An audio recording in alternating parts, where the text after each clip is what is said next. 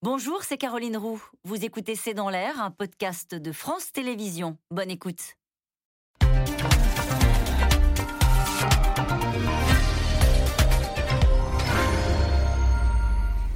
Bonsoir à toutes et à tous. Nous attendons vos questions SMS, Internet et réseaux sociaux pour alimenter notre discussion. Ce sont des images qu'on ne pensait plus voir. La Chine qui reconfine une ville de 4 millions d'habitants. La Lettonie qui ferme à nouveau les commerces, les restaurants, les cinémas. La Russie qui enregistre un record du nombre de morts ou encore les hôpitaux débordés euh, dans les pays de l'Est. La Grande-Bretagne affiche même 37 000 nouveaux cas par jour. L'Europe voit donc de nouveau flamber l'épidémie avec un variant euh, Delta Plus qui se propage en France, avec un taux de vaccination proche de 80%, la barre des 5000 cas par jour a été franchie hier. Le ministre de la Santé ne parle pas de cinquième vague, mais appelle tout de même à la vigilance et veut accélérer la campagne de vaccination pour la troisième dose avant euh, l'arrivée de l'hiver. Covid, la Chine reconfine. C'est le titre de cette émission. Avec nous pour en parler ce soir, le professeur Anne-Claude Crémieux. Euh, vous êtes professeur en maladies infectieuses à l'hôpital Saint-Louis à Paris. Vous êtes également membre de l'Académie de médecine. Citons votre livre Gouverner l'imprévisible aux éditions Lavoisier. Le docteur Didier euh, vous êtes épidémiologiste, chef du service de prévention et de contrôle des infections aux hôpitaux universitaires et à la faculté de médecine euh, de Genève. Vous avez publié avec euh, Thierry Grouzet Vaincre les épidémies aux éditions Hugo et compagnie. Avec nous ce soir, Nicolas Béraud. Vous êtes journaliste spécialiste des questions de santé aux Parisiens aujourd'hui en France. Votre article en ligne apparaîtra demain dans votre journal La reprise de l'épidémie et le tour de vis en Europe. Soazic Kemener est avec nous ce soir. Vous êtes rédactrice en chef au service politique de Marianne. Et enfin, nous sommes en ligne avec le professeur Bruno Lina. Vous êtes euh, virologue, chercheur au Centre international de recherche en infectiologie de l'INSERM. Vous êtes professeur également au CHU de Lyon et membre du conseil scientifique. Bonsoir à tous les cinq. Merci de participer à ce C'est dans l'air en direct. Nous allons beaucoup parler de l'Europe ce soir, l'Europe de l'Est en particulier. Mais je voudrais qu'on commence avec ce qui se passe en Chine, Anne-Claude Crémieux. 4 millions d'habitants de nouveau confinés, ça nous rappelle de mauvais souvenirs. Oui, en même temps, la, Chine poursuit euh, euh, son objectif qui est euh, zéro Covid, c'est-à-dire contrôler toutes les chaînes de contamination. Et on l'a vu à plusieurs reprises, ça l'a amené dès qu'il y avait un foyer, et là c'est un foyer euh, de quelques centaines de cas à peine, hein, qui est lié à deux voyageurs au travers de la Chine continentale à chaque fois qu'elle veut contrôler ces chaînes de contamination, elle agit de manière extrêmement forte.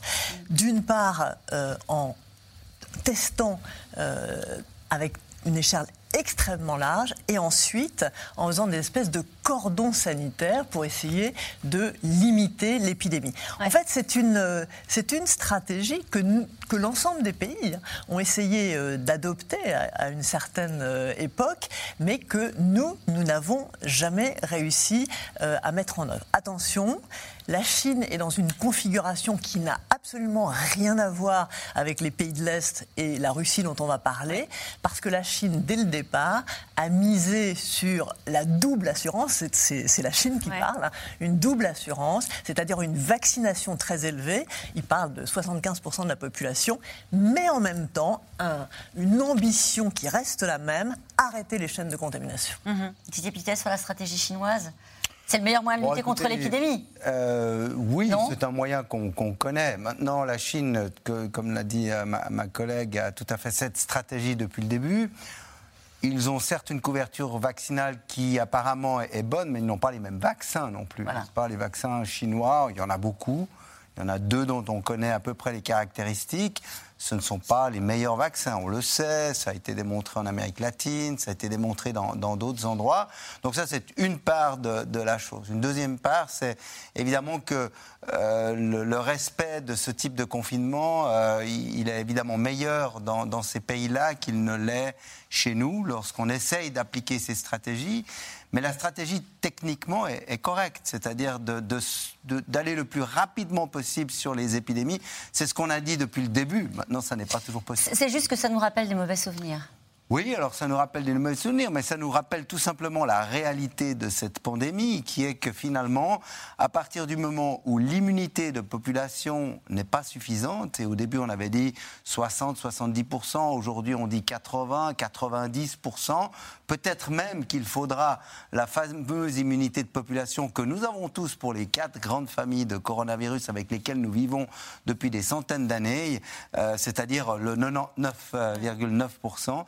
Euh, de manière à ce que finalement on ne parle plus de ce virus et que ce virus fasse partie de notre on appelle ça le virome, c'est pas très joli à dire, mais le microbiome, c'est-à-dire les, virus avec lesquels nous vivons euh, tous les jours. Mais ça, ça va prendre plus Après, c'est la Chine, euh, Bruno Lina, il y a toujours une suspicion sur ce qui se passe euh, réellement. Et quand on apprend qu'il confine une ville de 4 millions d'habitants, on se dit, bon, peut-être y a-t-il plus qu'une centaine de cas. on n'a pas de moyen de le savoir pour l'instant. En tout cas, est-ce qu'ils ont déclaré un nouveau variant ou est-ce qu'ils font face au, au, virus tel qu'on le connaît, Bruno Lina? À ma connaissance, ils font face au même problème que celui auquel on est en train de faire, face, c'est le delta.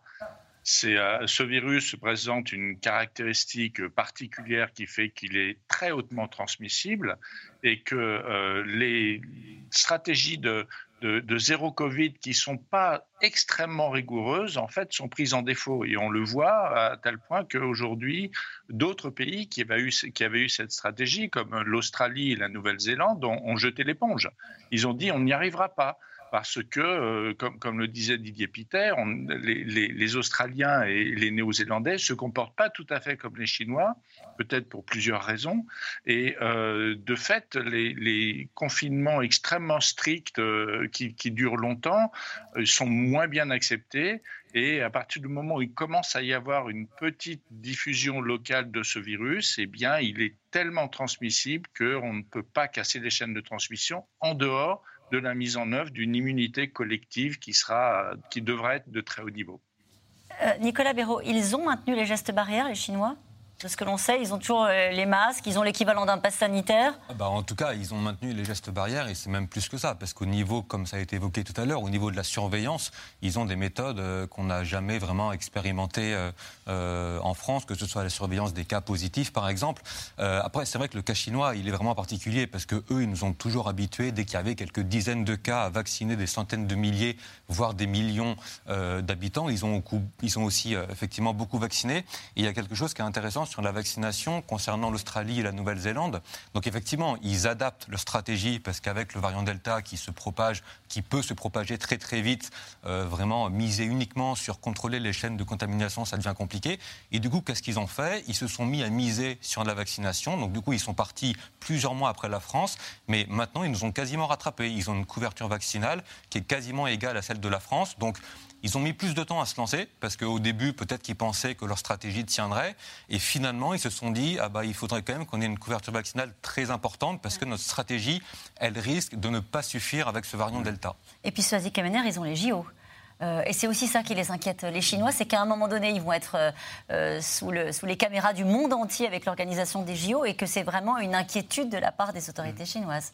Oui, effectivement, parce qu'on sait bien que tout, tout, tout le monde va, converger, va regarder vers la Chine, c'est le foyer de l'épidémie, donc il y, a, y, a, un devoir, une certaine forme d'exemplarité, même si c'est très dur dans cette, dans cette pandémie. Et effectivement, on, voit, on, était en train de, recommencer à, organiser des événements, à se projeter. Et en fait, c'est le moment où, le moment justement où il y, a une, il y a une pause qui est marquée parce qu'on se demande, on voit, ce, on voit ce confinement, on voit ce qui se passe en Europe de l'Est. Et donc, effectivement, il y a à nouveau, le, le monde est un peu en suspension en attendant euh, la, suite. Oui, et puis euh, pour souligner ce que, ce que vous dites, c'est vrai que la Chine a toujours mis en avant sa capacité à contrôler cette épidémie. Elle en a fait une fierté nationale. Mm. Et au fond, euh, bon, vous l'avez dit, elle va être exposée internationalement avec les Jeux Olympiques. Il ne s'agit pas de perdre la face. Mais est-ce qu'elle ne perd pas la face lorsqu'elle est obligée de reconfiner une ville de 4 millions d'habitants? Je ne crois pas, parce que leur tactique, encore une fois, une tactique de, de, on va frapper vite, on va frapper fort, mm. et on fait un cordon sanitaire. Ils sont capables de dépister un million de personnes en cinq jours. Il faut savoir la, force, je dirais, de, frappe pour essayer de contrôler les chaînes de contamination. C'est juste que ça raconte l'idée qu'ils ne sont pas venus à bout euh, de cette épidémie. Euh. Oui, sauf que là, on parle, on parle. La Chine est tellement grande, n'est-ce pas cette, pandémie, il faut bien réaliser, ça n'est pas juste un, virus qui se propage, c'est un virus qui se propage par spot. ça continue à être des petits clusters qui, s'ils ne sont pas contrôlés, deviennent des gros clusters. Et quand on ne les contrôle plus, on n'arrive même plus à dire quels sont les clusters. L'épidémiologie de transmission de ce virus n'a pas changé, sauf qu'on a un variant, on a eu des variants qui progressivement sont devenus toujours un peu plus contagieux, le Delta étant le plus contagieux de tous. C'est l'épidémiologiste qui parle, j'entends bien ce que vous dites. Mais politiquement, le message des autorités chinoises n'a-t-il pas été à un moment donné de dire, bon, cette fois, on a un vaccin, ben, on a notre vaccin conseiller dans ce cas-là, parce qu'il n'a pas compris ce que c'était qu'une pandémie liée à un virus respiratoire qui se transmet.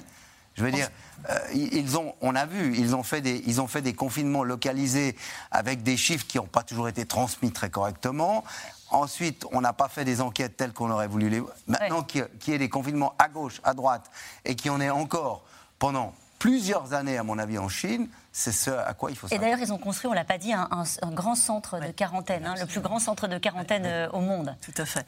Euh, élimination qui est la stratégie zéro Covid, ça ne veut pas dire éradication. D'ailleurs, on le sait, hein, il n'y a qu'une maladie qui a été euh, éradiquée et on n'est pas dans ce cas de figure, surtout qu'on n'a toujours pas retrouvé l'origine du virus. Donc, le virus existe, il existe aussi en Chine. Maintenant, dès qu'il sort, évidemment, il faut le casser. La Chine, mais aussi l'Europe. Des hôpitaux débordés en Ukraine, en Bulgarie, en Roumanie.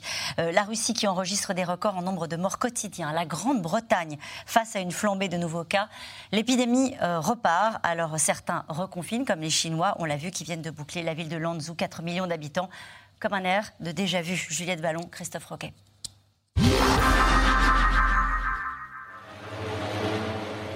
Un supermarché désinfecté par une armée d'employés et des quartiers entiers bouclés.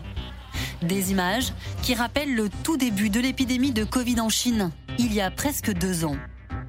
Ce mardi, retour à la case départ pour les 4 millions d'habitants de la mégalopole de Lanzhou dans le nord-ouest du pays, confinés après la découverte d'une centaine de cas de Covid dans plusieurs provinces chinoises. Face à la recrudescence des contaminations, les entrées et sorties de la capitale, Pékin, sont strictement filtrées avec des campagnes de tests massives. Nous nous attendons à ce que le nombre de cas découverts dans les prochains jours continue d'augmenter au fur et à mesure que le dépistage des groupes à risque se poursuit. La portée de l'épidémie pourrait encore s'étendre. Autre pays qui fait face aux variants Delta, la Russie, confrontée à une hécatombe ces dernières semaines. Avec plus de 1000 morts par jour, la dernière vague de Covid semble inarrêtable, et ce malgré l'arrivée du vaccin Sputnik en décembre dernier. Seul un tiers de la population a accepté de se faire vacciner. Alors pour enrayer l'épidémie, Vladimir Poutine impose une semaine de congés payés dans tout le pays et prend la parole pour convaincre les récalcitrants. J'attire l'attention sur le fait d'accélérer le rythme de la vaccination. Et bien sûr, j'exhorte une fois de plus tous nos citoyens à se faire vacciner rapidement. Une semaine chômée, avec un tour de vis en plus à Moscou, qui vient de décréter le confinement pour 4 mois des seniors de plus de 60 ans non vaccinés, ainsi que la fermeture des commerces non essentiels pendant 11 jours, à partir de jeudi. On se tient prêt, même si on ne se rue pas encore dans les magasins pour acheter de la nourriture. J'espère que ça va être un peu comme des vacances. Ce sera fini bientôt et les gens vont se faire vacciner. Moi, j'ai fait le vaccin et je recommande à tout le monde de le faire. Avec la Russie, c'est quasiment toute l'Europe de l'Est qui est touchée par la reprise de l'épidémie de Covid. Des records de décès sont enregistrés en Ukraine, en Bulgarie et en Roumanie, où la situation n'a jamais été aussi préoccupante depuis l'apparition du virus. Dans ce pays à la moyenne d'âge élevée, la population est particulièrement vulnérable. C'est une maladie terrible. Je faisais partie de ceux qui pensaient que le vaccin n'était pas bien, mais je vous dis maintenant que c'était une erreur de ma part, un mauvais choix. Nous sommes juste avant le point d'effondrement. Si la situation continue comme ça, dans un ou deux jours, le système de santé va s'écrouler. Face à cette catastrophe sanitaire, le spectre du reconfinement menace-t-il l'Europe tout entière? Il est aussi redevenu réalité dans certains pays baltes comme la Lettonie. Fermeture de commerces non essentiels, télétravail et cours à distance pour certains élèves redeviennent la règle pour un mois. Le gouvernement fait son mea culpa. Tout d'abord, je voudrais présenter mes excuses aux habitants lettons qui se sont montrés responsables et qui ont agi dans leur propre intérêt ainsi que dans celui de leur famille et de leur pays en se faisant vacciner. Nous devons vous demander de suspendre vos vies pour plusieurs semaines afin d'éviter le pire des scénarios. Lui, en revanche, reste droit dans ses bottes. Alors que le Royaume-Uni vient de dépasser la barre des 50 000 cas par jour, le Premier ministre britannique Boris Johnson n'envisage pour l'instant aucun reconfinement. Nous nous en tenons à notre plan. Je pense que la chose la plus importante que les gens peuvent faire maintenant, c'est juste de faire ce vaccin de rappel. Faites votre troisième dose. La campagne pour la troisième dose, un défi pour Boris Johnson et le gouvernement britannique, engagé dans une course contre la montre, alors que l'immunité de sa population, vaccinée plusieurs semaines avant le reste de l'Europe, commence à faiblir.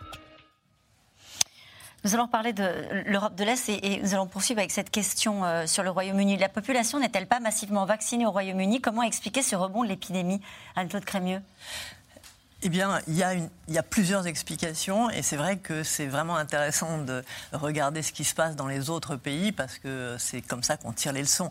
Euh, l'explication euh, de ce rebond très important euh, en Angleterre, c'est simplement parce que le vaccin ne suffit pas à contrôler la transmission avec ce variant Delta. On avait au départ, en janvier, contre le variant anglais, une efficacité vaccinale contre les transmissions, contre les infections, qui était de l'ordre de 80 à 90% Aujourd'hui, au mois d'octobre, avec le variant Delta, on est entre 40 et 50 Donc la conclusion, c'est qu'il faut d'autres mesures associées pour atténuer cette vague. Et les autres mesures, c'est le masque. Une autre raison.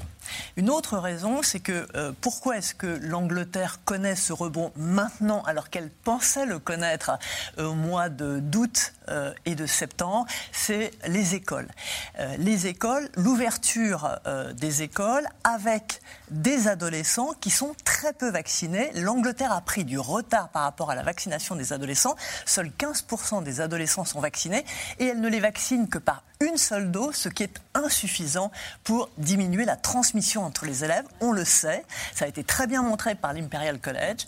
Une famille qui a un enfant a trois fois plus de chances de se faire infecter. Ça veut dire que quand il y a du virus qui circule parmi les enfants, ça circule aussi parmi la cité.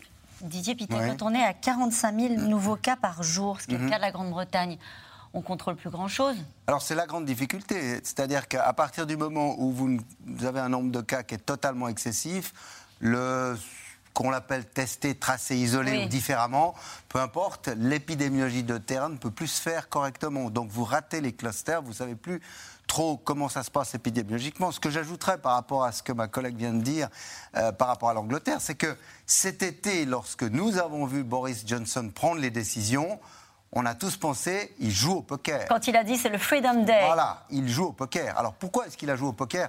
Je pense que, en fait, les connexions que j'ai là-bas me disent qu'il n'a pas écouté les, les, prédictions et que visiblement son désir de faire probablement repartir l'économie à un instant où c'était très important pour l'Angleterre, qui vivait aussi ce Brexit, qui va finalement... Je crois qu'il y a une décision politique là qui a été importante, qu'il a prise.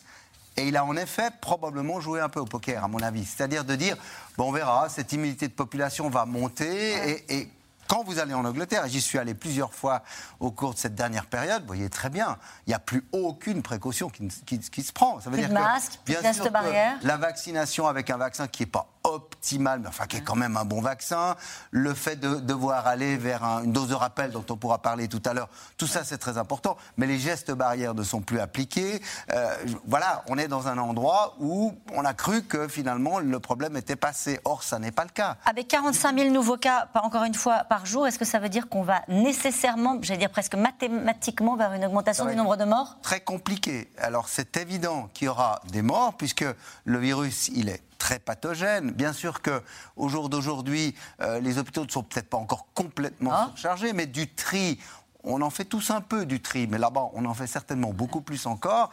Et ça veut dire que oui, probablement qu'ils avancent vers des situations qui vont être compliquées avec, l'arrivée de l'hiver. Avec les nouveaux virus de l'hiver qui, qui vont bien circuler avec la grippe, avec euh, on voit les bronchiolites aujourd'hui, le RSV chez l'enfant, donc les hôpitaux vont être surchargés. Avec Bruno Lina, un nouveau variant? Ah, ce variant euh, AY 4.2. Euh, C'est celui-là. oui, alors en fait, euh, c'est peut-être un peu facile de tout mettre sur le dos de ce virus, euh, ce variant en tout cas, parce que comme, comme ça a été très bien expliqué, je crois qu'il y a tout un, un, éventail de, mesures qui ne sont plus prises, de contrôles qui ne sont plus faits, qui aujourd'hui favorisent terriblement la, circulation du virus.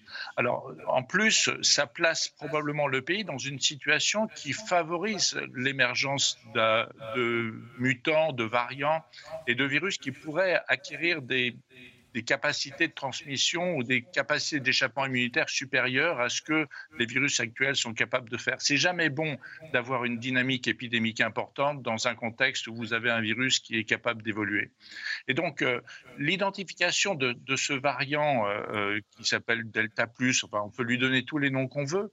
En fait, aujourd'hui, il reste encore quelques incertitudes parce que il est caractérisé par le fait qu'on identifie deux mutations qui sont dans un domaine qui n'agit pas sur la transmission, mais qui agirait plus sur euh, l'échappement de la protection immunitaire post-vaccinale ou post-infectieuse.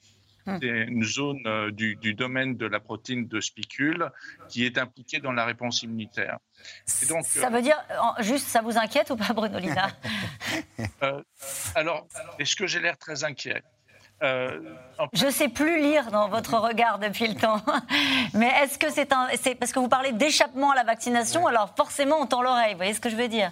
Oui. C'est un échappement partiel, mais en plus, techniquement, c'est des endroits qui sont difficiles à évaluer par le séquençage. Et, et, là, on peut devenir un peu technique, mais en pratique, lorsqu'on fait le séquençage de ce virus, une des amorces qui sert à faire ce séquençage se colle à côté de la position 145, qui est une des positions qui est euh, signature de ce variant. Et donc, on pense très sincèrement qu'il y a aujourd'hui une certaine surestimation de, de, la présence de ce variant du fait d'erreurs de, de séquençage. Et donc, et, donc, euh, euh, c'est pour ça que, euh, en termes de réponse, aujourd'hui, on est assez prudent en se disant, on voit une différence considérable entre la circulation de ce virus en Grande-Bretagne, qui représente presque 8 à 10% des virus maintenant, et ce que l'on voit dans le reste de l'Europe, où ça représente moins de 1% pratiquement. D'accord. En tout cas, Olivier Véran euh, a, dit ce matin, le nouveau variant Delta Plus, on a toutes les raisons de rester vigilant parce que forcément, euh, s'il circule pardon, en Grande-Bretagne, il y a de fortes chances qu'il mmh. soit euh, déjà en France. Il circulait cet été, on l'a déjà identifié à deux, trois endroits. En, France en Suisse aussi, en Suisse aussi. sans grandes conséquences. Donc, comme d'habitude, on ne peut pas accuser le virus seulement, n'est-ce pas? C'est la panoplie d'outils que nous avons à disposition pour limiter la transmission qui est importante de discuter. Nicolas Béraud. Il y a, une vingtaine de, cas, d'après les derniers chiffres, qui ont été recensés en France euh, du 30 août au, 1er octobre. Euh, Santé publique France dit qu'il circule probablement, je cite, à bas bruit, mhm. mais que pour l'instant, il n'y a pas de, signal particulier. En, Angleterre, les, autorités euh, britanniques ont, ont calculé, ont estimé qu'il serait à peu près 17% plus transmissible que le variant Delta, qu'il était déjà beaucoup.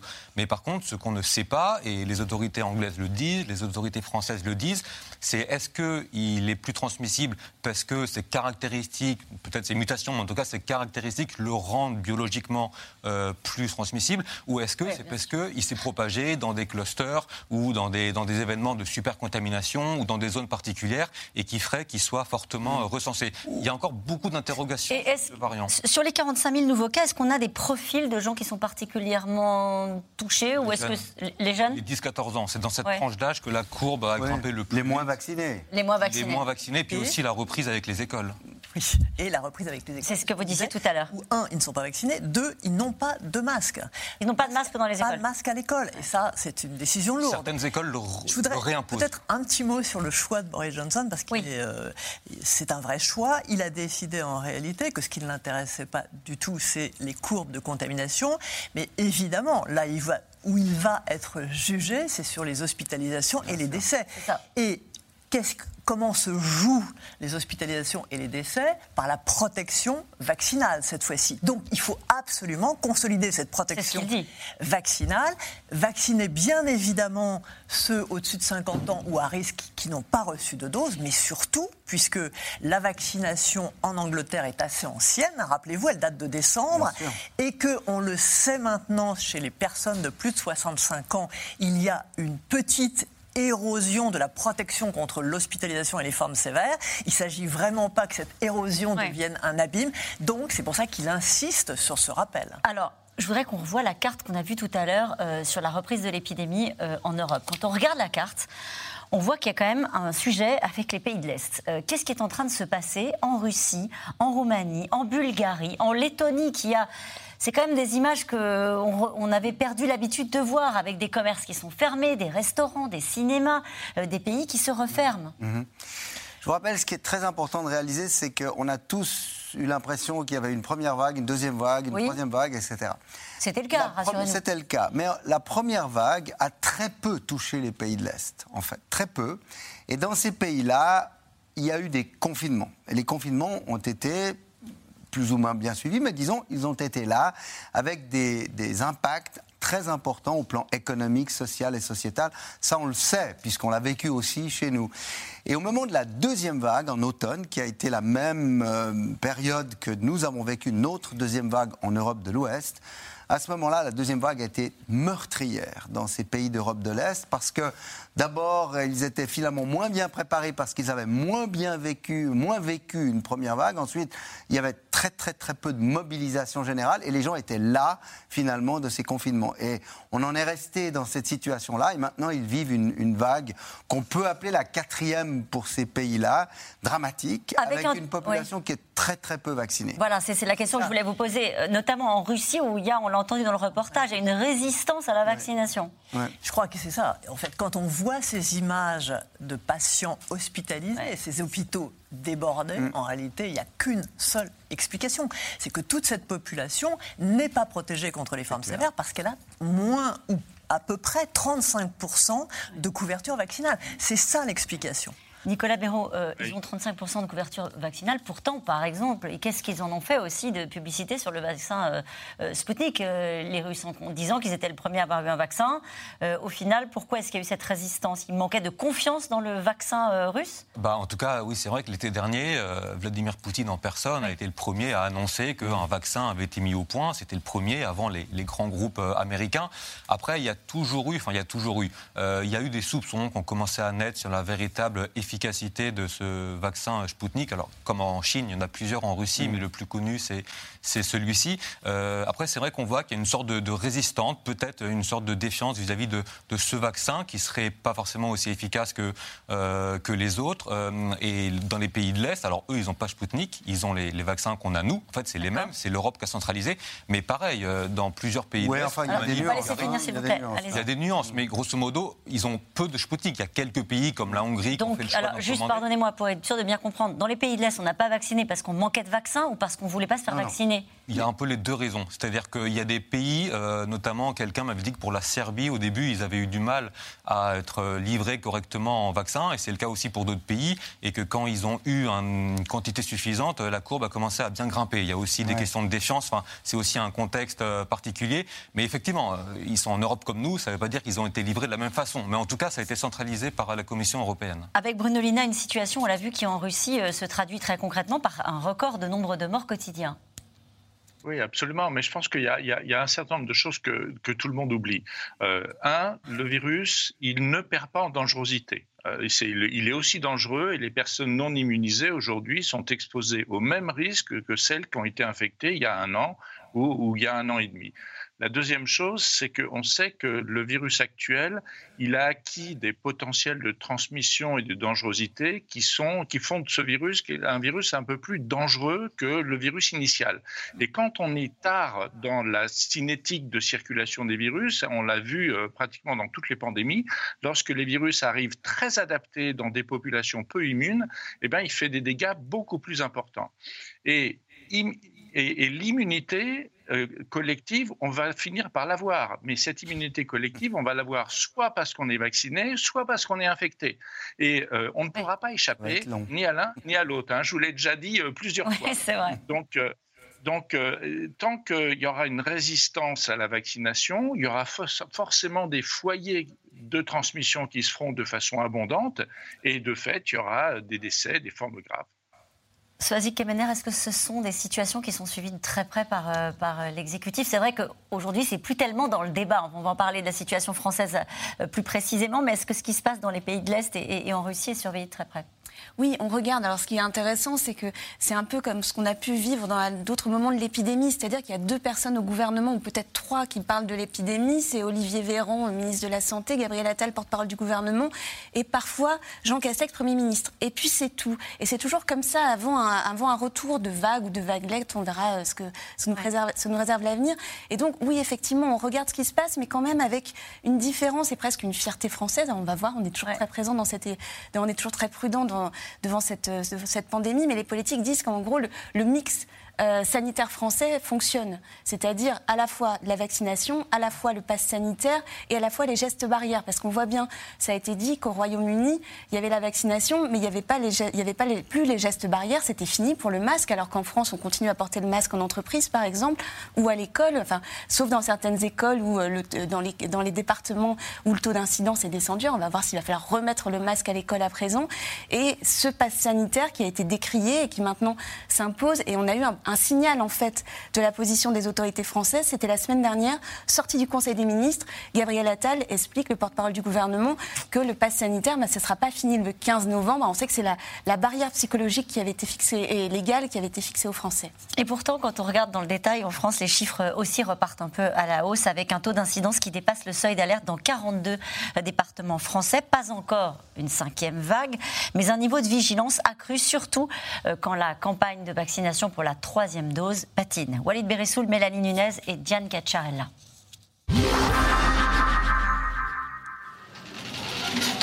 Comment ça va, madame? Ben, Ça va. Ça va mieux que je pensais. À 84 ans, Marie-Françoise n'a pas eu trop de mal à prendre rendez-vous pour compléter son schéma vaccinal.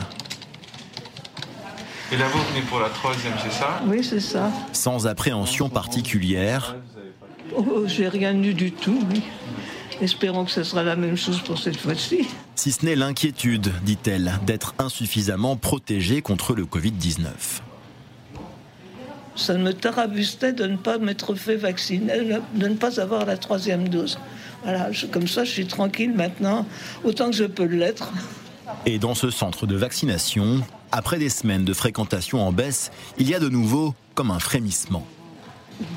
C'est vrai que ces derniers jours, on a vu une augmentation des prises de rendez-vous euh, sur euh, l'application et effectivement, euh, là, du coup, on, répond un petit peu plus à nombreuses demandes.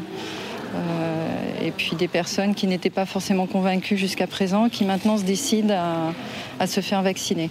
À bas bruit, le Covid-19 s'invite une fois de plus dans les esprits. Depuis plusieurs jours, un peu partout en France, le taux d'incidence repart à la hausse et le nombre de contaminations vient de franchir la barre symbolique des 5000 cas par jour. Il y a un très léger rebond. Pour l'instant, on ne peut pas parler de euh, cinquième vague. Euh, on n'est pas dans une exponentielle, mais évidemment, ça veut dire qu'il faut continuer à être vigilant. Sauf que depuis cet été, la bise a fait son grand retour. Les masques sont parfois un peu moins visibles sur les marchés et même à bord des taxis. Ils mettent pas le masque dans, la voiture. ils me demandent souvent ces personnes âgées, quoi. J'ai dit c'est bon, j'ai mon masque, vous, bon ça va, si vous le mettez pas. Selon une enquête de Santé publique France, 82% des Français déclaraient porter un masque en mai dernier contre 65% aujourd'hui. 72% d'entre eux disaient éviter de se serrer la main ou de s'embrasser. Ils ne sont plus que 59% six mois plus tard. Alors, face à ce relâchement, les scientifiques sont de retour sur nos écrans. Faut absolument euh, maintenir ces, ces, jets, sinon on aura un hiver euh, catastrophique, je vous le dis, catastrophique, parce qu'il y aura la conjonction d'une circulation virale du Covid qui ne s'est pas éteinte et des pathologies hivernales qui sont en train de revenir. À l'hôpital aussi, la courbe des admissions en soins critiques repart légèrement à la hausse. Alors face au risque d'une nouvelle flambée épidémique, le gouvernement voudrait garder à sa disposition certains outils, comme le pass sanitaire, L'exécutif a obtenu le droit de le prolonger à l'Assemblée nationale après un vote à l'arraché. Aujourd'hui, c'est au Sénat que la bataille se poursuit. La CNIL, de manière, euh, de manière régulière, dénonce le risque d'accoutumance au pass sanitaire. Ce risque d'accoutumance, nous le constatons. Tout le monde a dit que le pass était temporaire. Force est de constater qu'il s'installe dans nos vies quotidiennes comme un élément courant. Ça ne veut pas dire qu'on veut maintenir le pass dans la durée, ce n'est pas un outil avec lequel nous allons vivre pendant des années, mais ça veut dire que dans la situation, dans la situation pandémique que nous connaissons, les Français ont compris que le pass sanitaire avait permis de ne pas fermer les bars, de ne pas fermer les restaurants, de ne pas fermer les, théâtres, de ne pas fermer les cinémas. Certains sénateurs estiment que le pass sanitaire ne se justifie plus en France métropolitaine, où la couverture vaccinale oscille désormais entre 75 et 82% Il plaide en revanche pour son maintien dans les départements d'outre-mer où le taux de vaccination est plus faible. Cet élu socialiste entend s'associer à ses collègues les républicains pour encadrer le plus strictement possible le recours à cette mesure. Vous savez, euh, une atteinte aux libertés, elle est légitime quand elle confère une protection, quand elle confère un réel avantage en santé publique. Et là, l'avantage n'est plus démontré maintenant. L'atteinte aux libertés, elle est toujours là, même si on s'est habitué. Mais si être habitué, ça n'est pas un argument pour prolonger le pass sanitaire. Le gouvernement, lui, souhaiterait pouvoir recourir au pass et à l'état d'urgence sanitaire jusqu'au 31 juillet 2022, au-delà donc de l'élection présidentielle. Et nous reprenons notre discussion avec cette question de Philippe dans les Bouches du Rhône. N'est-il pas grand temps pour le gouvernement de resserrer la vis concernant les respects des gestes barrières?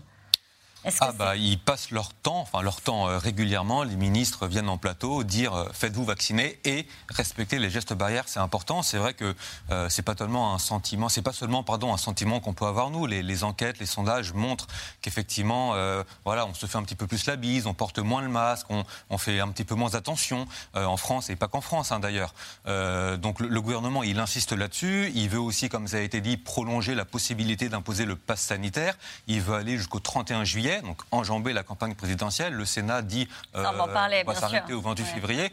Donc les gestes barrières, c'est un des éléments, euh, avec les vaccinations de rappel. Mais voilà, pour l'instant, il n'est pas question d'aller plus loin, d'envisager des Mais il y a des signaux de reprise de l'épidémie en France. Bah, il y a des signaux, oui. Euh, on ne peut pas parler de cinquième vague, il est beaucoup trop tôt, mais on voit qu'effectivement, le nombre de nouveaux cas positifs est repassé au-dessus de, de 5000 par jour. Ça augmente d'environ 15% par semaine, mais on sait que la courbe est un petit peu cassée parce qu'il y a eu la fin du remboursement des tests. Mhm. Du coup, la tendance a été un petit peu biaisée. Mais euh, ce qui montre qu'il y a aussi une euh, circulation du virus qui s'amplifie, c'est qu'on a aussi la courbe des nouvelles hospitalisations quotidiennes qui commence légèrement à remonter. Il y en a 220 par jour. Euh, pareil, ça monte de 10-15% en valeur absolue, ça reste bas par rapport à, par rapport à ce qu'on a pu connaître, mais incontestablement, il y a, on va dire, les prémices d'un rebond Qu'est-ce que ça va devenir euh, Jusqu'à quel niveau ça peut grimper? Est-ce que le ratio des hospitalisations sur les cas positifs va être euh, fortement réduit, comme on le voit au Royaume-Uni grâce au vaccin? Probablement. C'est compliqué de dire vraiment dans quelle proportion, mm. mais il est probable que la courbe des cas positifs continue à légèrement grimper, à grimper ces prochains jours. C'est attendu, parce qu'en plus de ça, le, temps va être au froid maintenant, un peu plus froid qu'on on est dans un été indien pratiquement aujourd'hui. Donc avec le retour des virus respiratoires, d'ailleurs les, modèles de Pasteur prédisent 30% euh, de, de risque supplémentaire de transmission parce qu'on va être un peu plus à l'intérieur. On va, on va, c'est normal. On est, on va vivre les virus respiratoires de l'automne euh, avec des gestes barrières, comme vous le disiez, qui, qui sont moins bons. Avec, euh, donc on va forcément arriver dans une période un peu plus critique. Vous dites un peu plus critique. Gilles Pialou, qu'on a entendu dans le, le reportage, dit il faut absolument maintenir les gestes barrières, sinon on aura un hiver catastrophique. Catastrophique, je ne sais pas. Je crois qu'on ne peut pas le dire. Si, ça dépendra tout du comportement. C'est une question de comportement. Et ce comportement, bah, il comporte en effet d'utiliser les outils à disposition. Alors, par chance, on a des vaccins qui sont extrêmement efficaces, mais on sait aussi qu'ils ne sont pas à 100% efficaces contre la transmission, contre les infections banales, les petites infections comme on, comme on les appelle. Heureusement, ils nous préviennent des hospitalisations très bien et qu'on doit continuer à respecter les gestes barrières parce qu'on peut tout de même être porteur et transmettre, même si on est vacciné. Et c'est ça la difficulté. C'est que beaucoup des vaccinés, finalement, alors les non-vaccinés, je ne veux pas dire on ne le, leur pardonne pas, on aimerait bien que vraiment qu'ils aillent à la vaccination. Les vaccinés, eux, doivent continuer à, bien se comporter. Vous savez la phrase qu'on entend le plus dans les réceptions Qu'est-ce qu'on Donc on entend, euh, bon, je suis vacciné, on se fait la bise. Oui, mais c'est ça, ça ne va pas ça ne va pas. Mais combien de fois, euh, quand vous croisez quelqu'un, euh, il vous tend la main? Non, vous tendez le coude. Voilà, on va le faire encore probablement pendant l'hiver, et puis ça sera peut-être la fin à partir de l'été prochain. Voilà. Je crois que c'est tout simple. Et, c'est une question de comportement et de respect. C'est juste qu'on était repassé dans un peu une vie d'avant. Euh, vous avez, ça vous a pas échappé. Chaque, été, on est passé dans une vie d'avant, et chaque fois, on l'a payé. On a le rappel à l'ordre. Anne-Claude Crémier. Oui, il y a deux choses. on atténuera le rebond si on garde ces fameux mmh. gestes barrières, et en particulier le masque, le masque, le masque, on y revient. Oui, l'hygiène des mains et la distance sociale. Son efficacité est euh, démontrée. Bien sûr, euh, le pass sanitaire aussi, parce que rentrer dans un endroit où on demande le pass sanitaire, je vous rappelle, c'est diminuer de façon très importante le risque ait quelqu'un d'infecté dans un milieu clos. Ça, c'est pour atténuer le rebond. Et on évitera les hospitalisations si toutes les personnes à risque sont bien vaccinées et aujourd'hui bien une troisième dose. Bien vaccinées, ça veut dire quoi? Ça veut dire effectivement une troisième dose chez toutes les personnes de plus de 65 ans et les personnes à risque de plus de 50 ans. En Israël, la troisième dose est déjà ouverte à tous. En Italie, la troisième dose est ouverte à tous depuis, dès le mois de janvier. Ça a été décidé aujourd'hui.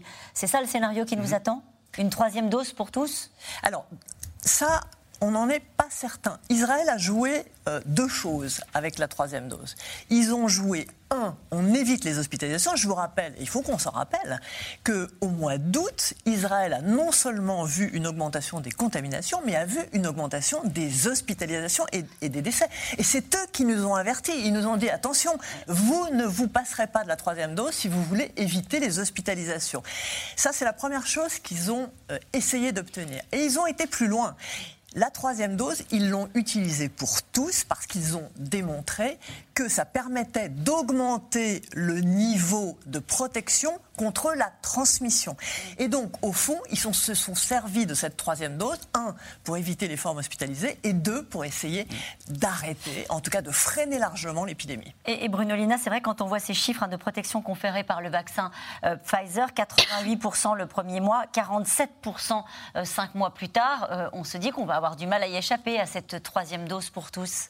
Ça, c'est les infections. Euh, ça, c'est pour les infections. Ah c'est les infections, c'est pas, pas les formes graves. En fait, en fait l'enjeu est là et de savoir exactement qu'est-ce qu'on mesure.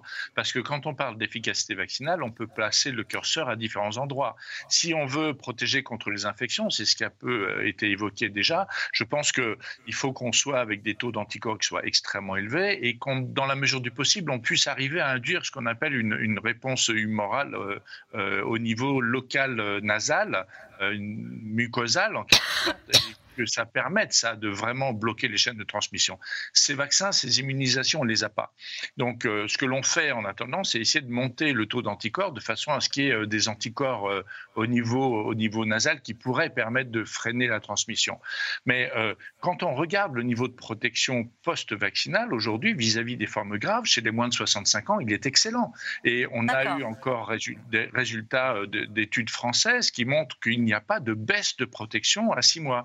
Donc, euh, euh, il est aujourd'hui très important de, dire pourquoi on revaccine les gens et quel est l'objectif. Et c'est pour ça que les plus de 65 ans, c'est vraiment très important parce que eux sont exposés à des formes graves. Et il y a une perte de protection vis-à-vis des formes graves au-delà de 6 mois. C'est démontré. Dans la population générale, ce rappel vaccinal, il aura peut-être un autre objectif. Donc il faut, il faut qu'on essaye de l'argumenter au mieux pour pouvoir euh, l'expliquer. J'ai peur de ne pas comprendre ce chiffre euh, que, vous, que vous commentez. C'est-à-dire 88% le premier mois, 47% 5 mois plus tard. Ça veut dire que 5 mois plus tard, on est. Ça n'est pas pour les infections sévères graves qui Oui, on est d'accord. Mais ça veut dire que c'est banales, les petites infections. Il faut bien comprendre. Juste, pardonnez-moi, c'est quand même un sujet, ce, chiffre-là, euh, qui pourrait amener, pardonnez-moi, juste termine ma question, qui pourrait amener les autorités françaises à dire si on veut, à un moment donné, sortir du pass sanitaire, parce qu'on va voir politiquement, c'est quand même un sujet, euh, le fait de faire une troisième dose peut permettre de limiter euh, les, infections et la transmission. On parle de troisième dose, on devrait parler de dose de rappel. Parce que tout immunologiste vous dira que, en principe, vous donnez une première dose de vaccin et vous donnez la deuxième dose à 3 mois, 6 mois ou 9 mois. C'est pas ce qu'on a fait. On était en pandémie. Donc, on a donné les deux doses à un mois d'intervalle et on sait que l'immunité mémoire n'est pas aussi bien stimulée quand on donne deux doses de manière très rapprochée. Et donc, c'est ce qu'on appelle la troisième dose. Le rappel. Une dose de rappel qui a un intérêt de, faire que cette immunité mémoire, notre mémoire immunologique, soit capable de produire davantage d'anticorps. Et c'est pour cette raison-là que cette dose de rappel, on l'a déjà donnée depuis très longtemps chez les patients très sensibles, et puis qu'effectivement, on la recommande. Et en France, vous avez démarré mi-septembre, je crois, chez les plus de 65 ans. Mais ça veut dire, je, pardon, j'insiste lourdement, mais est-ce que ça veut dire que cette dose de rappel, à terme, il faudrait qu'elle soit donnée à tout le monde? Alors, au jour d'aujourd'hui, c'est encore trop tôt pour le dire. Il, a, il y a de fortes chances que ça puisse être le cas. Mais ce qui est le plus important aujourd'hui, c'est de protéger les personnes qu'on veut protéger contre les désastres de l'infection. On ne peut pas prétendre, comme le disait très bien Bruno, limiter, on peut limiter, mais on ne peut pas annuler la transmission. Par contre, cette dose de rappel, d'après toute une série de données, diminue de 10 fois la chance d'avoir une complication de la maladie après, chez, un vacciné et d'hospitalisation. De, et, et, c'est vrai que, je le disais, Swazi Kemener, qu'elle patine cette campagne de vaccination pour cette troisième dose de rappel. 6 euh, millions de Français sont éligibles, 2 euh, millions d'entre eux euh, l'ont reçu. Ça va être ça l'urgence pour, pour, le gouvernement dans les semaines qui viennent. Oui, d'ailleurs, Olivier Véran appelle très régulièrement à la vaccination des plus de 65 ans. Il n'est pas vraiment entendu. Pourquoi? Parce qu'il y, y a eu un moment de respiration collective, la rentrée s'est bien passée et donc les, personnes n'ont pas vu l'urgence de se faire vacciner. Vous posiez tout à l'heure la question de l'impact sur les politiques de ce qui se passe en Europe de l'Est, mais c'est un impact aussi sur les Français de plus de 65 ans qui sont en train de se dire oulala, mais l'épidémie est en train de venir. Et donc on sait bien, c'est le mécanisme qui est en œuvre euh, psychologico-politique qui est en œuvre depuis le début de cette, de cette pandémie, c'est-à-dire euh, qu'on fonctionne beaucoup par la peur, c'est-à-dire que les gens vont aller se faire vacciner, prendre cette troisième dose quand ils vont se rendre compte que l'épidémie revient. Donc le fait pour le gouvernement de de, regarder ce qui se passe à l'extérieur, de bien montrer ce qui se passe au Royaume-Uni. C'est une façon aussi d'amener les gens à se faire vacciner. Alors, il y a aussi la question de savoir si la troisième dose va être incluse ou non dans le pass sanitaire. Olivier Véran, au mois de, au mois de septembre, disait on pourrait envisager d'avoir un pass sanitaire 2-2, c'est-à-dire deux doses sur deux, et puis un autre, trois doses sur trois. Euh, là, il a été un peu plus précis la semaine dernière en disant qu'il n'était pas illogique d'intégrer la troisième dose dans le pass sanitaire ah pour les plus de 65 ans. Alors, il le fait la troisième dose, le calendrier. Et il, le fait, il le fait pourquoi? Parce que finalement, euh, il y a eu des manifestations encore ce samedi. Ils étaient que 40 000 contre le pass sanitaire. Il sait qu'il y a une voie de passage. Là. On vous a entendu, Bruno Lina. Qu'est-ce que vous vouliez ajouter rapidement? Ce que je voulais dire, c'est que, rappelez-vous, euh, la, campagne de vaccination, elle a eu un petit peu de, mal au démarrage. Et donc, en fait, euh, il y a un certain nombre de personnes âgées qui n'ont eu leur deuxième dose que, en avril-mai. Donc, euh, s'il faut qu'ils la fassent six mois après, c'est pas, ils ne peuvent pas la faire maintenant, ils vont la faire en décembre. Donc, il y a aussi cette notion de calendrier. Je crois qu'il ne faut pas simplement s'arrêter sur les pourcentages. Il faut voir si, dans la dynamique des vaccinés, aujourd'hui, on a vraiment des gens qui sont à six mois et qui n'y vont pas. Et ce n'est pas tout à fait la même chose que ceux qui attendent pour être à six mois et pouvoir faire cette troisième dose. En tout cas, au moment où nous réfléchissons, nous, euh, à peut-être généraliser euh, cette troisième dose, cette dose de, rappel à l'ensemble des populations, l'OMS met en garde contre les risques euh, de laisser le virus circuler dans des populations et dans des pays qui n'ont toujours pas accès au vaccin. Paul-Rémy Barjavel et Benoît Thébault.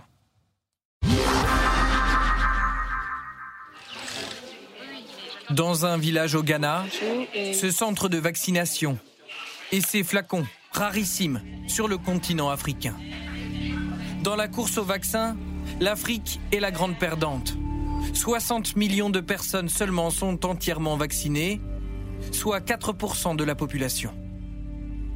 Alors ces Ghanéens s'estiment chanceux. Je suis contente et fière qu'ils nous envoient un vaccin pour nous sauver du Covid. Des doses obtenues dans le cadre du programme COVAX, un dispositif lancé en février dernier qui vise à garantir une distribution équitable des sérums à travers le monde. Les pays riches s'engageant à financer les doses des pays en difficulté économique. Huit mois plus tard, sur les 2 milliards annoncés, seuls 384 millions de doses ont été réellement distribuées aux pays pauvres. L'OMS s'insurge contre les disparités et ses conséquences. En Afrique, moins d'un soignant sur dix a été entièrement vacciné. En revanche, dans la plupart des pays à revenus élevés, plus de 80% des soignants sont entièrement vaccinés.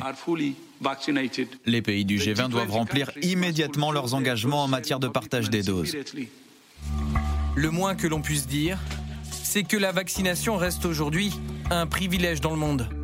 Une personne sur cinq est vaccinée dans les pays riches, contre une personne sur 500 pour les pays pauvres en cause l'accaparement des vaccins par les pays développés, notamment en prévision d'une troisième dose. Certains États ont gardé du stock pour leur population, comme les États-Unis, la France ou l'Espagne, qui ont lancé des campagnes de rappel contre l'avis de l'OMS. Donner ces doses de rappel aux personnes qui ont déjà bénéficié du vaccin, c'est comme mettre deux gilets de sauvetage sur quelqu'un et laisser d'autres personnes sans rien. Autre problème, la décision prise par l'Inde de garder pour elle en avril les centaines de millions de doses qui devaient constituer l'essentiel de la force de frappe de COVAX. Le pays était alors en proie à une vague de contamination après l'apparition du variant Delta. Les variants, justement, conséquence de l'inégalité vaccinale, selon l'ONU. Cela permet à des variants de se développer et de se déchaîner, condamnant le monde à des millions de morts supplémentaires et prolongeant un ralentissement économique qui pourrait coûter des milliards de dollars. La donne devrait changer maintenant que les pays riches ont vacciné jusqu'à 80% de leur population. Le président américain Joe Biden a promis fin septembre plus d'un milliard de doses aux pays les plus défavorisés. Trois jours plus tard, Emmanuel Macron lui emboîte le pas et double ses engagements pour atteindre les 120 millions. Des promesses déjà entendues par l'OMS en Afrique et qui restent insuffisantes face aux défis sanitaires. Les actions sont bien plus éloquentes que les mots. Des mécanismes de coordination mondiale sont nécessaires pour réunir les pays producteurs de vaccins, les fabricants, les organisations internationales et les autres parties prenantes afin de promouvoir la transparence sur les calendriers de livraison des vaccins et le partage d'autres informations essentielles. En Afrique, la difficulté réside aussi dans la capacité des pouvoirs publics de certains États à vacciner la population, parfois réticente. Une défiance contre le vaccin, illustrée ici, dans les rues de Dakar. Bruno Lina, collectivement, il est là notre sujet, non? Oui, alors ça, a été bien dit, c'est-à-dire qu'il y a euh, un besoin de protéger tout le monde et, quand on veut lutter contre ce virus, il faut vraiment qu'on le réfléchisse à l'échelle planétaire. Et donc euh, l'immunité euh, qui sera développée en, Afrique protégera tout le monde. Après, je voudrais pas qu'on fasse de cette histoire euh, quelque chose de vraiment trop simple, parce qu'il y a des enquêtes de séroépidémiologie qui ont été faites euh, en Afrique qui donnent des résultats qui sont extrêmement intéressants, parce qu'il semble que finalement le virus est quand même beaucoup circulé là-bas, déjà à présent, et un certain nombre d'études disent que le, niveau de, séroprévalence des, anticorps est supérieur à 50 ou 60% Donc, ce qui signifie qu'il y a déjà eu une circulation importante du virus et qu'on est avec une immunité naturelle en Afrique, post-infectieuse donc, qui est probablement supérieure à ce que l'on a vu en termes de développement d'immunité naturelle dans, dans, les pays, euh, dans les pays tempérés. Et c'est comme si finalement, dans, les zones intertropicales, il, a pu y avoir une circulation euh, en permanence du virus sans phénomène épidémique. On connaît ça pour la grippe et il est possible que ce soit passé aussi un peu comme ça en partie en Afrique. Donc, euh, et ça voudrait dire qu'on n'a pas besoin du coup de vaccination pour, euh, pour ces personnes-là, ces populations-là? Alors, c'est n'est pas tout à fait ce que je vous dis. C'est pour ça que je vous dis c'est compliqué. C'est-à-dire que je pense que le message sur les soignants, il est effectivement très important. vacciner les soignants, c'est clé et c'est on sait que cette ressource n'est pas très importante importante euh, en, Afrique et c'est fondamental de le faire. Mais derrière, euh, il n'est pas forcément nécessaire d'aller inonder tous les pays africains par des millions de doses parce qu'ils n'ont pas peut-être pas besoin de tout cela. Et donc, euh, il faut avoir une approche qui est presque une approche euh, humain, je dirais. Et, je trouve que le, message culpabilisateur qui est passé aux, pays riches est peut-être parfois un peu excessif, même si je peux le comprendre. Mhm, Didier Pitet. On sait ce qu'ils disent d'ailleurs, ces pays-là. Est-ce qu'ils nous en veulent de ne pas envoyer des vaccins comme on l'avait promis? On a des contacts avec certains pays qui ne nous en veulent pas forcément pour les soignants. C'est une autre question, comme Bruno l'a très bien dit. Effectivement, on comprend très bien. Maintenant, il faut aussi être très honnête. Ce n'est pas les quelques doses de rappel, je dis quelques parce qu'il faudra quand même beaucoup, mais quelques doses de rappel qui vont être utilisées en France, en Suisse ou en Belgique, qui vont euh, de manière très significative, si elles ne sont pas euh, utilisées, euh, utilisées, être utiles en Afrique. Là, je crois que si on veut vraiment être solidaire vis à -vis de l'Afrique, il s'agit d'un grand programme mondial. La Banque mondiale, d'ailleurs, l'a déjà évalué. On parle de milliards de dollars. Euh, et puis, il s'agit d'accélérer la production pour pouvoir, en effet, aller faire de la vraie santé publique. Maintenant. On parle que de l'Afrique, on pourrait aussi parler d'Amérique du on Sud. A cité on l'Afrique, on peut citer l'Amérique du Sud. Il y a des pays qui ont eu des, vaccins X, Y, Z. Oui, la solidarité mondiale devrait être là. Elle a Ce n'est pas les quelques doses de rappel.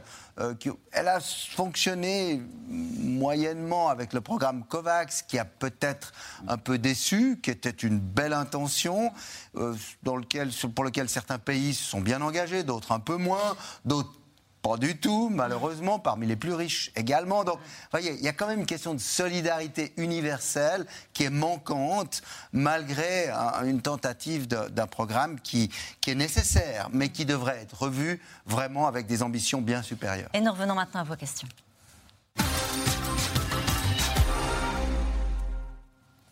La progression de l'épidémie en Europe est-elle alarmante? Anne-Claude Crémieux.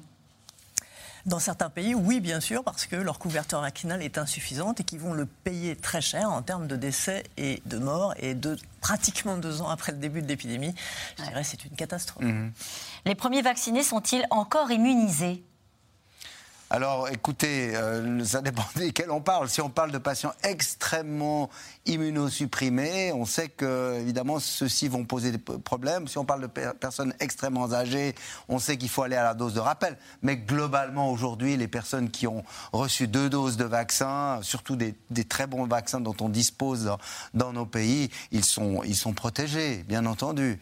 Ça n'empêche qu'ils doivent pratiquer les gestes barrières tout de même. Et j'avoue que c'est pas toujours facile de comprendre le message sur la troisième dose. Euh, cette question de dans le Pas-de-Calais. Une troisième dose de vaccin sera-t-elle nécessaire pour tout le monde? Anne-Claude Crémieux je crois qu'on l'a dit, il y a deux choses. Aujourd'hui, l'urgence, c'est de protéger les personnes qui peuvent être hospitalisées parce que leur protection contre les formes sévères est en train de baisser. Ça, c'est le message d'aujourd'hui. Il faut que ces gens-là aillent recevoir leur troisième dose. Ils n'attendent pas la vaccination pour la grippe, pardon, mais on a attendu ça aussi. Non, la vaccination pour la grippe. Ils font les deux en même temps. En même temps. Ils font les deux en même temps pour se protéger. Parce que aujourd'hui, les hospitalisations que nous voyons, c'est chez des personnes qui n'ont pas été vaccinées. Dans les semaines qui viennent, il est probable que ça sera les gens qui n'ont pas reçu leur troisième dose et qui ont plus de 65 ans. Et puis, il y a un deuxième objectif, j'en parlais avec Israël, qu'on discutera possiblement dans les mois qui viennent, c'est une fois qu'on aura protégé par un bouclier vaccinal toute cette population qui est susceptible de faire des formes sévères, oui,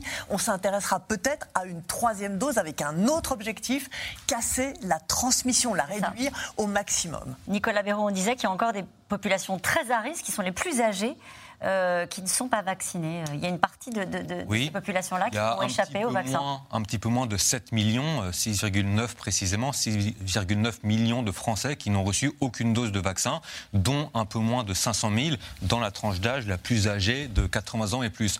Euh, le gouvernement, les autorités, la sécurité sociale ont mis en place de très nombreux dispositifs. Euh, L'allée vert, ils ont mis en place un numéro vert. Il y a eu des expérimentations avec des facteurs qui vont chez les gens, qui écoutent un petit peu leurs interrogations, leurs doutes, qui les mettent en relation avec un médecin. Mais malgré tout, il y a comme ça plusieurs centaines de milliers de personnes très âgées qui n'ont reçu aucune dose. Mmh. Et pour en revenir au rappel, donc aujourd'hui on a 2,5 millions euh, de doses de rappel qui ont été administrées en deux mois en France. 300 000 d'entre elles l'ont été en EHPAD. Ça représente à peu près un résident sur deux. Donc là aussi, si on prend la population éligible des personnes les plus fragiles, les personnes âgées, les personnes avec comorbidité qui ont été vaccinées il y a plus de six mois, donc ils sont éligibles. On est autour de 30, 40, 50% maximum euh, de couverture maximale, de couverture vaccinale de rappel, et c'est pas à la hauteur de ce que le gouvernement aimerait.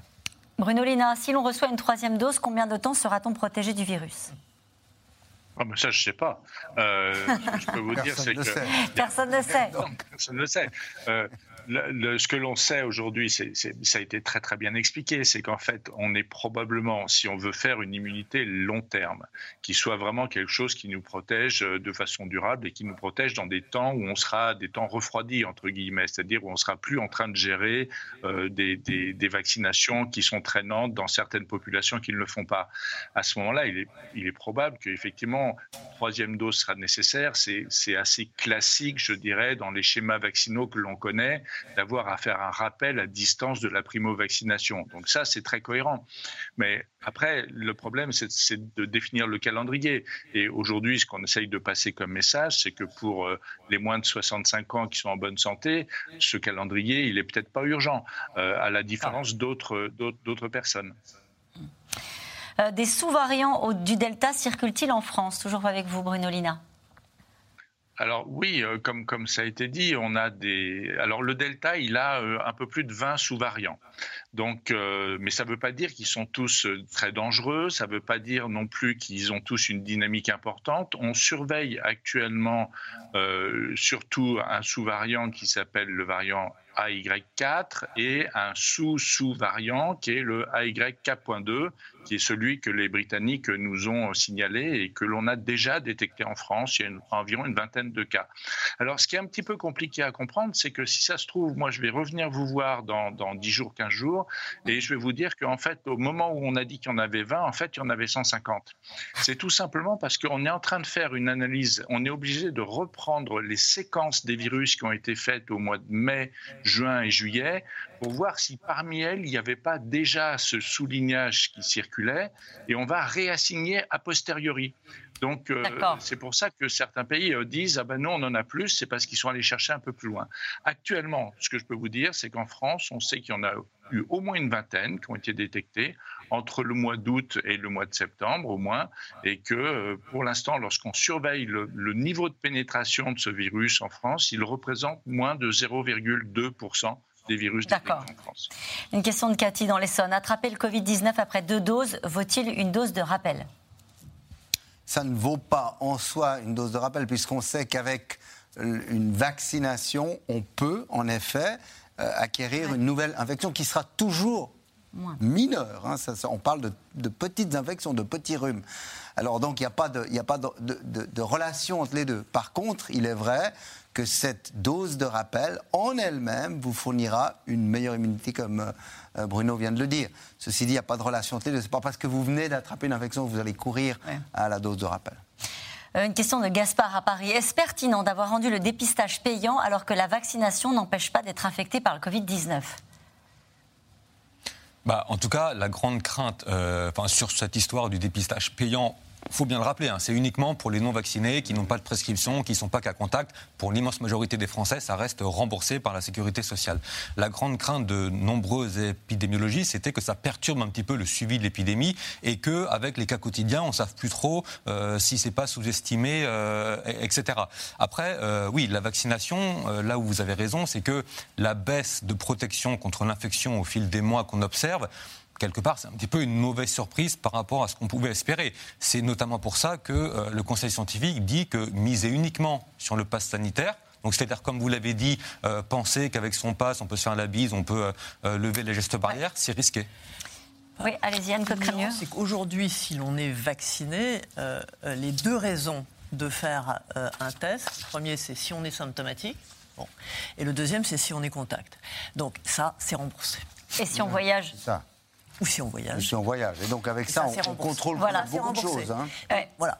Euh, où en est-on euh, d'un éventuel traitement médicamenteux du Covid-19 Il y a des pistes. Il y a un laboratoire qui s'appelle Merck, qui euh, visiblement, il y a des commandes qui ont été faites en France tout à fait. Ce traitement, donc c'est une espérance. On est comme toujours dans une nouvelle maladie virale émergente ou une nouvelle maladie euh, infectieuse. On, cherche des traitements, on, en trouve parfois. On, a toute une série d'essais cliniques qui sont. On en a fait beaucoup, on a utilisé beaucoup de, de différents essais cliniques. Certains ont été concluants, pseudo-concluants. Et oui, on espère pouvoir à un moment donné trouver un traitement. Aujourd'hui, on n'en a pas. On a, vous avez entendu parler des anticorps monoclonaux qui sont réservés à certaines catégories de malades et qui seront certainement utiles, et qu'ils le sont. Mais on n'est pas en train de bah. dire qu'on dispose d'un traitement aujourd'hui. En tout cas, il y a un examen accéléré de la pilule anti-Covid Merck et la France a commandé 50 000 doses qui vont arriver euh, fin novembre. Tout à fait. Bon, allez, les vaccins russes et chinois sont-ils peu efficaces? Un Claude Crémieux? Pas certain. Le vaccin russe est euh, potentiellement efficace. On manque de données de pharmacovigilance. J'ai une dernière question très rapide, il faut m'aider. Se dirige-t-on vers une vaccination des 5-11 ans comme le font les États-Unis? Très différent la situation. Les hospitalisations des enfants aux États-Unis, c'est un vrai problème. Hmm. Donc, ils ont un bénéfice probablement plus important que pour les Français. Il y a beaucoup d'enfants obèses, par exemple, là-bas. Oui. Eh bien, merci. C'est parfait. Merci à vous tous. C'est la fin de cette émission qui sera rediffusée ce soir à 23h55. N'oubliez pas, vous pouvez retrouver C'est dans l'air quand vous le souhaitez en podcast et en replay. Tout de suite, c'est à vous.